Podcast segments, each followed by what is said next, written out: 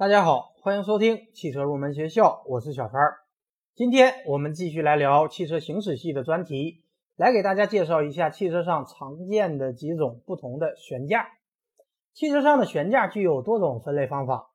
第一种，按照左右车轮跳动的关联度来分，可以分为非独立悬架、独立悬架和半独立悬架。非独立悬架是指左右两侧车轮通过车轴连接。两侧车轮垂向跳动关联度大，也就是说，两个车轮之间不是独立的，两侧车轮之间有硬性连接物，并且会导致相互干涉。但是非独立悬架结构相对简单，也可以获得更好的刚性和通过性。而独立悬架是指左右两侧车轮通过各自的悬架系统与车身相连，两车轮垂向跳动关联度小。也就是说，左右两个车轮之间没有硬轴连接，每一侧车轮的悬架部件全部只与车身相连接。由于独立悬架的两侧车轮之间没有硬连接，当一个轮子跳动时，另一个轮子不会跟着跳动，因此两个车轮可以各自保持相互独立，都可以尽量的与地面保持垂直状态，使轮胎与地面的接触面积大，保证轮胎的。抓地力和行驶稳定性，因此独立悬架可以调教出更好的舒适性和操控性。半独立悬架是指左右两侧车轮通过微型断面梁相连，由于两个车轮垂向跳动的关联度居中，所以叫做半独立悬架。典型的半独立悬架就是扭力梁式悬架。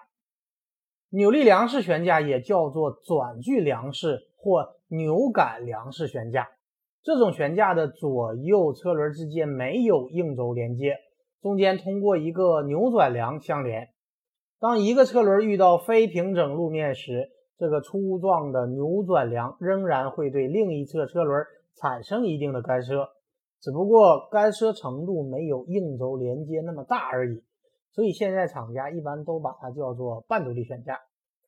下面我们重点来给大家介绍独立悬架，因为独立悬架确实具有很多优点。首先，由于两侧车轮可以单独运动而互不影响，这样在不平道路上行驶时可以减少车架和车身的震动，而且有助于消除转向轮不断偏摆的不良现象。其次，可以减少汽车的簧下质量。在非独立悬架的情况下，整个车桥和车轮都属于簧下质量部分，而采用独立悬架时，簧下质量只包括车轮质量和悬架系统中的一部分零件的质量，所以采用独立悬架时，比采用非独立悬架时，它的簧下质量要小得多。在道路条件和车速相同时，簧下质量小，悬架所受到的冲击载荷也越小。最后就是采用断开式车桥。发动机总成的位置可以降低和前移，使汽车指心下降，提高了汽车行驶的稳定性。对于具有特殊要求的某些越野汽车而言，采用独立悬架也是合理的。因为除了上述优点以外，独立悬架还可以保证汽车在不平道路上行驶时，所有车轮和路面都能保持良好接触，从而增大驱动力。此外，可以增大汽车的离地间隙，大大提高越野汽车的通过性能。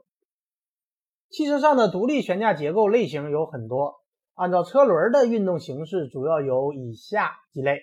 第一类，车轮沿着主销移动的悬架，主要包括足式悬架和麦弗逊式悬架。在这一类中，我们重点来介绍麦弗逊式悬架。这种悬架由于结构简单、成本低廉、舒适性尚可等优点。赢得了广泛的市场应用。麦弗逊式前悬架主要是由减震支柱和 A 型臂组成，减震支柱集成了弹簧和减震器，就是螺旋弹簧套在减震器上组成的。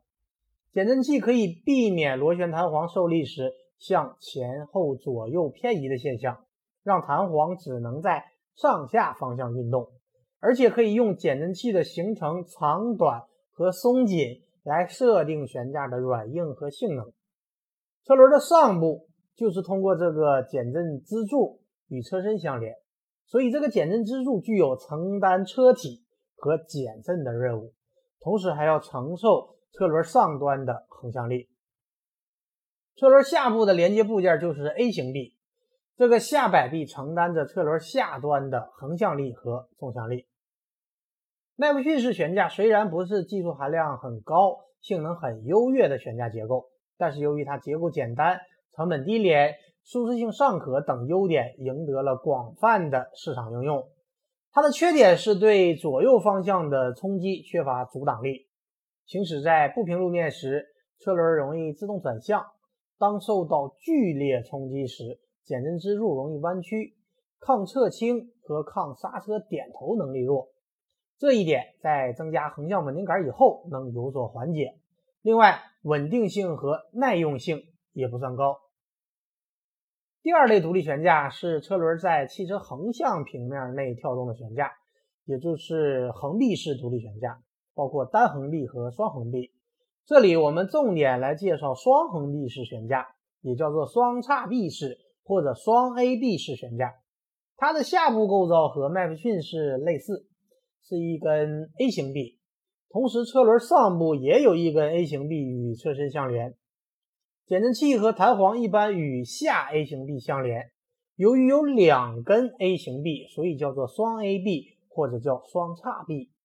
这时的减震支柱只负责支撑车体和减震任务，而车轮的横向力和纵向力则由 A 型臂来完成。从构造上看，这种悬架系统的强度和耐冲击力都要比麦弗逊悬架强。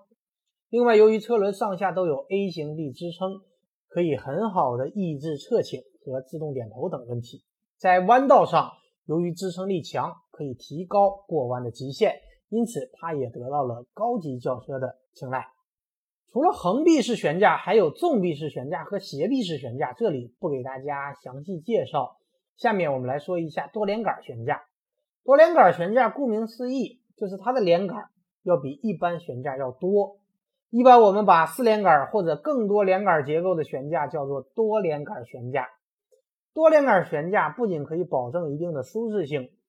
而且由于连杆较多，所以可以允许车轮与地面尽最大可能保持垂直，减小车身的倾斜，维持轮胎的贴地性，因此操控性好。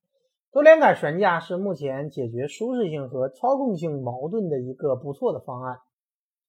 上面讲述的是传统的悬架系统，其刚度和阻尼是按经验和优化设计的方法确定的。根据这些参数设计的悬架结构，在汽车行驶过程中的性能是不变的，也就是无法进行调节的，这使汽车行驶平顺性和乘坐舒适性受到一定的影响。因此，把这些传统的悬架系统称为被动悬架。而如果悬架系统的刚度和阻尼特性能根据汽车的行驶条件进行动态自适应调节，使悬架系统始终处于最佳减震状态，这类悬架称之为主动悬架。主动悬架系统按其是否包含动力源，可以分为全主动悬架和半主动悬架两大类。全主动悬架就是根据汽车的运动和路面状况，实时的调节悬架的刚度和阻尼，使其处于最佳的减震状态。而半主动悬架是指不考虑改变悬架的刚度，而只考虑改变悬架的阻尼。这里我们重点来介绍两个典型的代表：空气悬架和电磁悬架。所谓空气悬架，是指采用空气减震器和空气弹簧的悬架。空气减震器不像传统减震器那样充满油液，而是用一个空气泵向其充入空气，通过控制空气泵便可以调整空气减震器中的空气量和压力。因此，空气减震器的硬度和弹性系数是可调的。空气被压缩的越多，弹性系数越大，就越能大大提高行驶运动性。和稳定性。由于空气量可控，所以还可以通过行车电脑自动控制悬架的软硬度，或人为的通过操纵的按钮控制悬架的软硬度。而且，空气弹簧的长度和行程，根据弹簧内压缩空气的多少也是可控的。它通过与发动机相连的空气泵调节泵入的空气量，进而调节空气减震器的行程和长度。这就是一些汽车可以升降底盘的原因。与传统钢制汽车悬架系统相比，空气悬架具有很多优势，例如高速行驶时悬架可以变硬，以提高车身稳定性；长时间低速行驶时，控制单元会认为正在经过颠簸路面，使悬架变软来提高舒适性。另外，空气悬架系统还能自动保持车身水平高度，无论是空载还是满载，车身都能保持水平状态。空气悬架是一种主动悬架，它可以控制车身高度、车身侧倾度和减震阻尼系数等等。空气悬架中的电子控制单元根据惯性传感器、车身高度、车速。转向角度及制动等信号，实时控制空气压缩机的工作情况。空气压缩机将高压空气输送到每个空气悬架中，根据需要控制每个悬架的行程、阻尼系数及高度等等，从而使汽车具有良好的乘坐舒适性和操纵稳定性。说完了空气悬架，我们再来说一下电磁悬架。电磁悬架是利用电磁反应的一种新型独立悬架系统，它可以针对路面情况。在一毫秒时间内做出反应，抑制震动，保持车身稳定。特别是在车速很高又突遇障碍物时，更能凸显出它的优势。在这种减震器内，采用的不是普通的油，而是一种被称为电磁液的特殊液体。在正常状态下，粒子杂乱分布，与普通减震器没有区别。而一旦控制单元发出脉冲信号，线圈内便会产生电压，从而形成一个磁场。这些粒子就会按队形进行排列，阻碍油液在活塞通道内流动的效果，从而提高阻尼系数，调整悬架的减震效果。除了上述悬架，大家可能还听说过更为先进的魔毯悬架，比方说奔驰的智能车身控制系统，也叫做魔毯式车身控制系统。这套系统实际上是通过摄像头扫描地面的起伏状况。预先对主动车身倾斜系统进行控制，使得越野通过性和乘坐舒适性都得到提高。好的，以上就是本期节目的全部内容。到此呢，关于汽车行驶系的专题就全部结束了。节目最后告诉大家一个好消息：我们汽车入门学校的汽车专业正式开学了。我们把汽车专业开设的课程都总结成了视频课程和学习讲义。只要九十九元报名 VIP 学员，就可以学完所有的课程。